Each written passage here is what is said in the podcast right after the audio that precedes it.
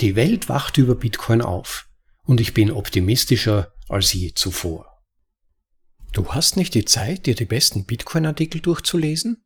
Nun ja, dann lasse mich dir vorlesen. Das ist ein bitcoinaudible.de Anhörartikel.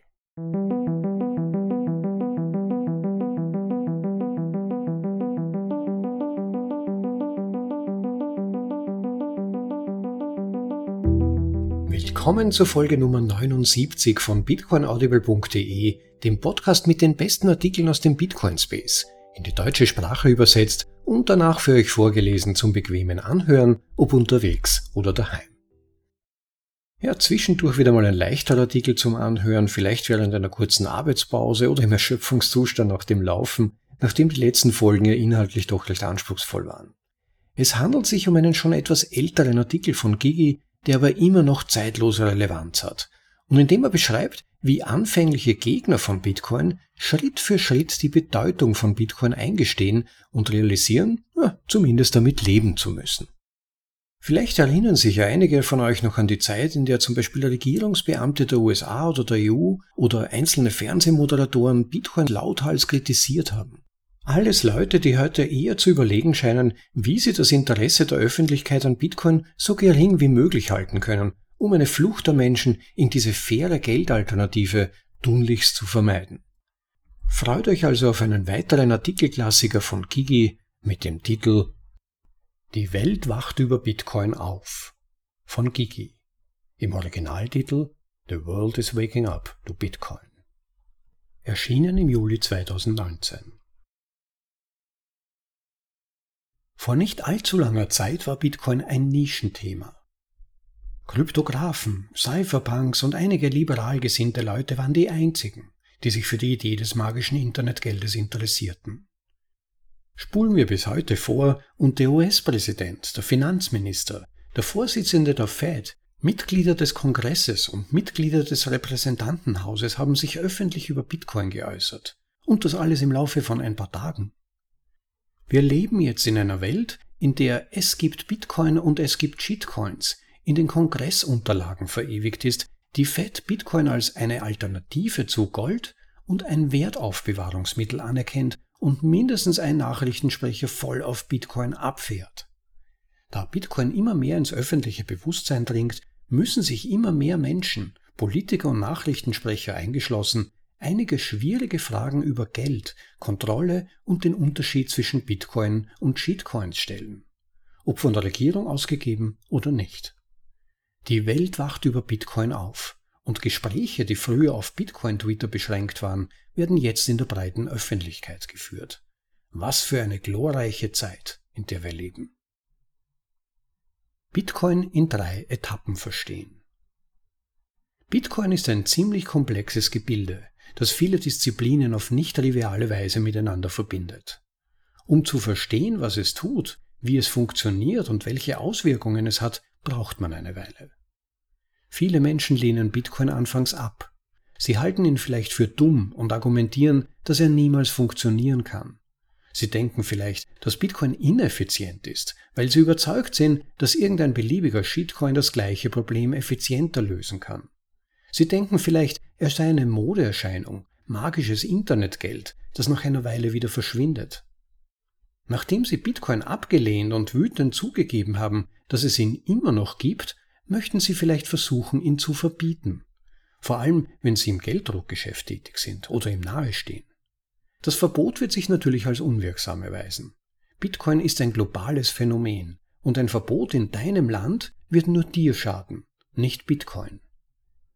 Stufe 3 ist die Erkenntnis, dass das Aufhalten von Bitcoin eine Herkulesaufgabe ist, die an das Unmögliche grenzt.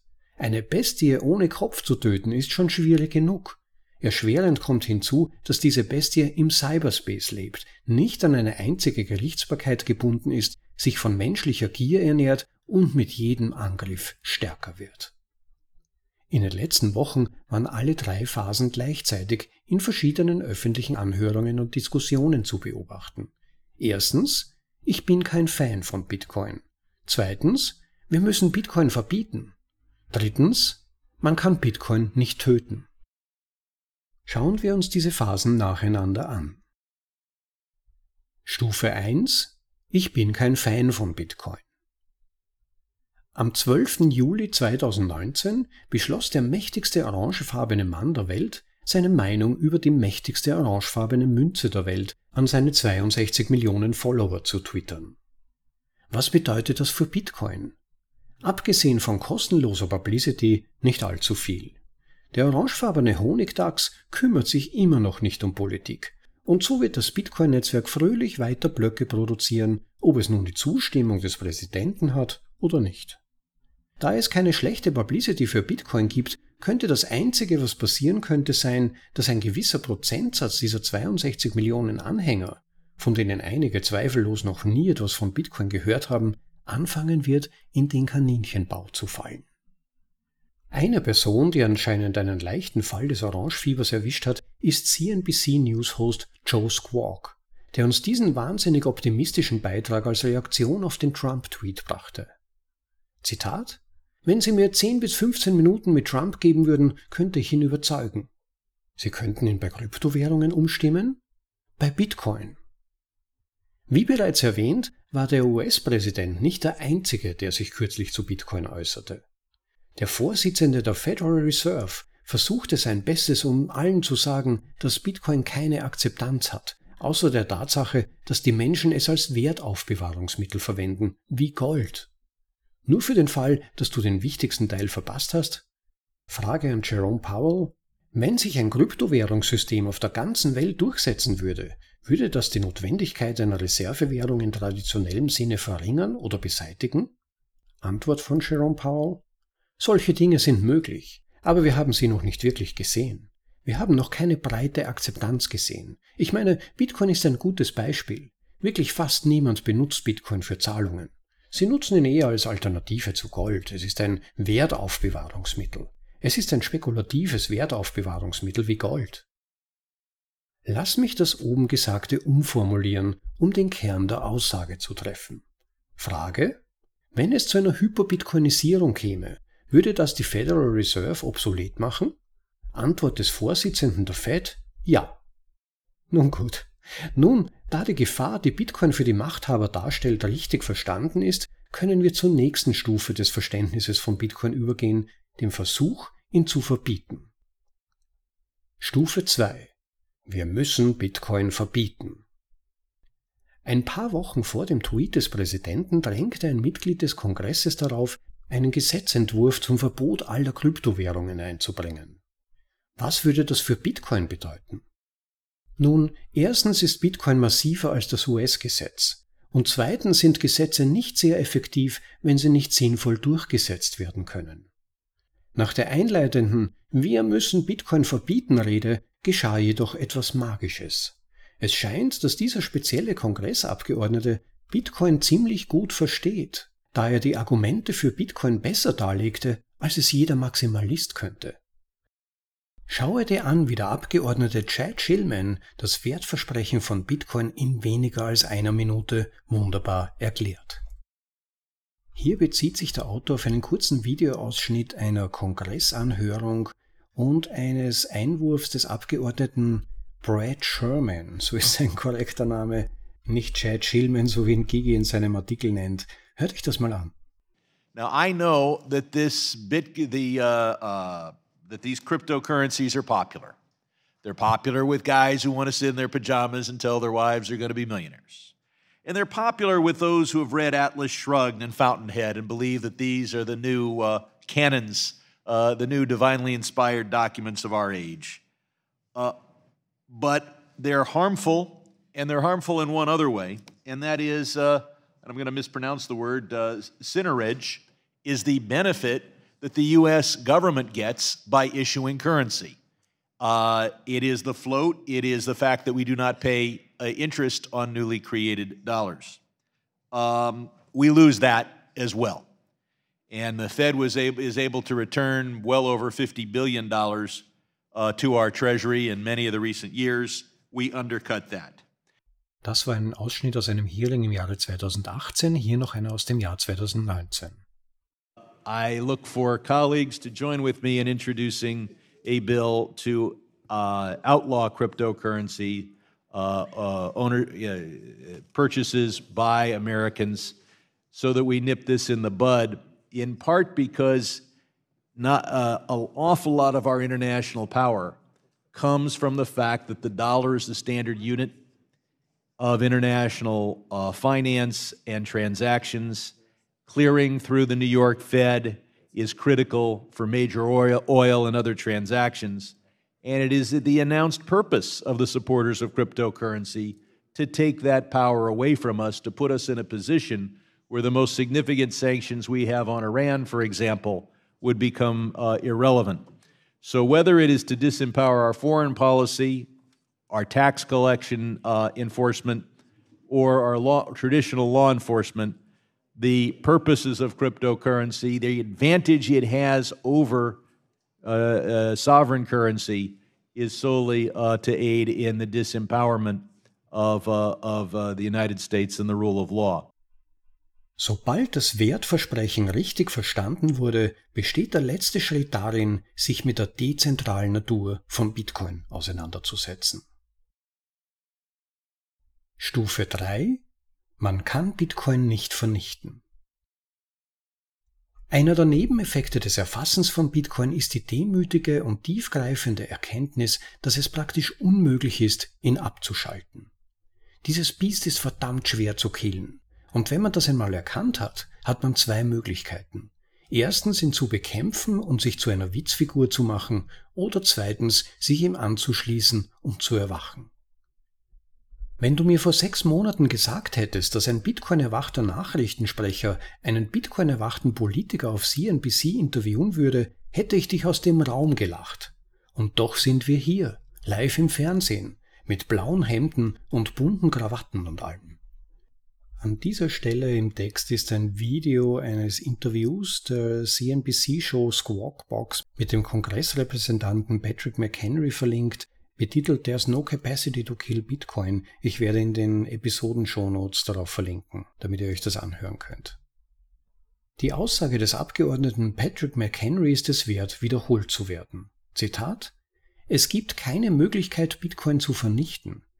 Selbst die Chinesen mit ihrer Firewall und ihren extremen Eingriffen in ihre Gesellschaft konnten Bitcoin nicht vernichten. Mein Punkt hier ist, man kann Bitcoin nicht vernichten. Ende des Zitats. Als ob dies nicht schon optimistisch genug wäre, fährt derselbe Politiker fort, die Unaufhaltsamkeit von Bitcoin in seiner Eröffnungsrede vor dem US House Committee on Financial Services zu bekräftigen. Auch dieser Videoauszug ist im Text verlinkt. Ich werde in den Episoden-Shownotes auf bitcoinaudible.de zu dieser Episode darauf verlinken, damit ihr euch das anhören könnt. Auch hier lohnt es sich, die Eröffnungsrede des Abgeordneten Patrick McHenry zu wiederholen. Zitat Die Realität ist, ob Facebook nun beteiligt ist oder nicht, der Wandel ist da. Digitale Währungen existieren. Die Blockchain-Technologie ist real. Und der Eintritt von Facebook in diese neue Welt ist nur eine Bestätigung, wenn auch im großen Maßstab. Die Welt, die Satoshi Nakamoto, der Autor des Bitcoin White Papers, erdacht hat und die andere aufbauen, ist eine unaufhaltsame Kraft. Wir sollten nicht versuchen, diese Innovation aufzuhalten. Und Regierungen können diese Innovation nicht aufhalten. Und diejenigen, die es versucht haben, sind bereits gescheitert. Ende des Zitats. Nimm dir einen Moment Zeit, um das auf dich wirken zu lassen. Regierungen können diese Innovation nicht aufhalten. Bitcoin ist eine unaufhaltsame Kraft. Man kann Bitcoin nicht vernichten. Noch vor drei Jahren war dies nur in einem obskuren Papier des Kryptografen Ralf Merkle zu lesen. Er argumentierte, dass Bitcoin eine neue Lebensform ist, eine, die nicht verändert werden kann, mit der nicht gestritten werden kann, die nicht manipuliert werden kann, die nicht korrumpiert werden kann, die nicht unterbrochen werden kann und die nicht gestoppt werden kann. Drei Jahre später ist das, was zunächst als nicht technische Metapher formuliert wurde, um die Faszination von Bitcoin zu vermitteln, heute im US-Kongress und im Fernsehen gang und gäbe. Die Zukunft ist bullish. Bitcoin gewinnt weiterhin die Herzen und Köpfe der Menschen, die er berührt. Dazu gehören die Herzen und Köpfe von Politikern, Nachrichtensprechern, Bankern und anderen, die derzeit zu den Mächtigen und Einflussreichen gehören. Hättet ihr mir gesagt, dass es möglich ist, noch optimistischer zu sein, als ich es vor sechs Monaten war, hätte ich euch nicht geglaubt. Doch hier sind wir nun.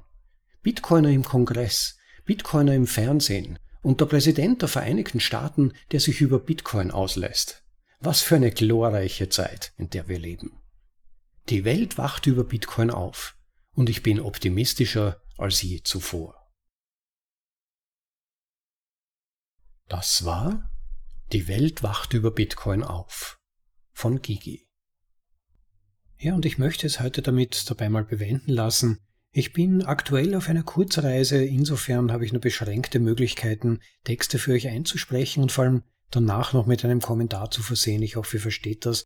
Vielen Dank aber auf jeden Fall an Gigi für diesen Text. Bitte zeigt euch ihm erkenntlich, schickt ihm Unterstützung, lest seine Artikel auf der Seite der gigi.com und nutzt die Unterstützungsmöglichkeiten. Er ist einer der aktivsten Autoren im Bitcoin Space und freut sich über jede Unterstützung seiner Arbeit. Und genau dasselbe tun auch wir. Wir stecken viel Arbeit in unsere Podcasts. Jeder Text muss erstmal übersetzt werden, danach eingesprochen werden, nachbearbeitet. Ein ganz schöner Aufwand, kann ich euch sagen. Dauert ein Vielfaches der Zeit, die das Anhören benötigt. Und insofern freut es mich natürlich immer wieder, wenn einige von euch sich ein Herz fassen und einige Sites an uns schicken. Kleinere Beträge sind schon eine große Freude, größere Beträge sind eine gigantische Freude und motivieren äußerst, dann sich gleich an die nächste Folge zu machen. Ich glaube, ich brauche euch das nicht erzählen. Wenn man sich für eine Sache engagiert, ist es einfach gut, wenn man merkt, das gefällt den Leuten. Und sie drücken das sogar aus, indem sie tatsächlich Wert zurückgeben. Das ist eine ganz großartige Geste. Und wann immer jemand von euch etwas spendet, freue ich mir wirklich einen Haxen aus, wie man so schön sagt. Und es ist ganz motivierend. Bei dieser Gelegenheit möchte ich auch nochmal an den kleinen unter Anführungszeichen Bewerber erinnern. Ich habe ja vor einigen Folgen mal gesagt, dass ich mich immer so über die Unterstützung mit Sites freue, dass ich mir überlegt habe, auch meinerseits etwas zurückzugeben, und zwar sind das 50.000 Sites für die Person oder diesen Nick oder diesen User, der bis zum Ende Juni die meisten Spenden übermittelt hat. Dafür wäre es natürlich gut, wenn ihr bei jeder Transaktion dann eine kleine ID oder einen Nicknamen oder was auch immer hinterlasst, damit dann feststellbar ist, von wem dieser Betrag gekommen ist. Und zu guter Letzt noch ein Tipp. Wer noch nicht unseren Podcast subscribed hat, also abonniert hat, bitte jetzt den Abonnierungs- bzw. Subscribe-Button klicken in der App, in der ihr euch gerade befindet, das ermöglicht euch, keine Folge zu verpassen, zumindest darauf hingewiesen zu werden. Also wer noch nicht registriert ist, bitte jetzt den Subscribe-Button klicken.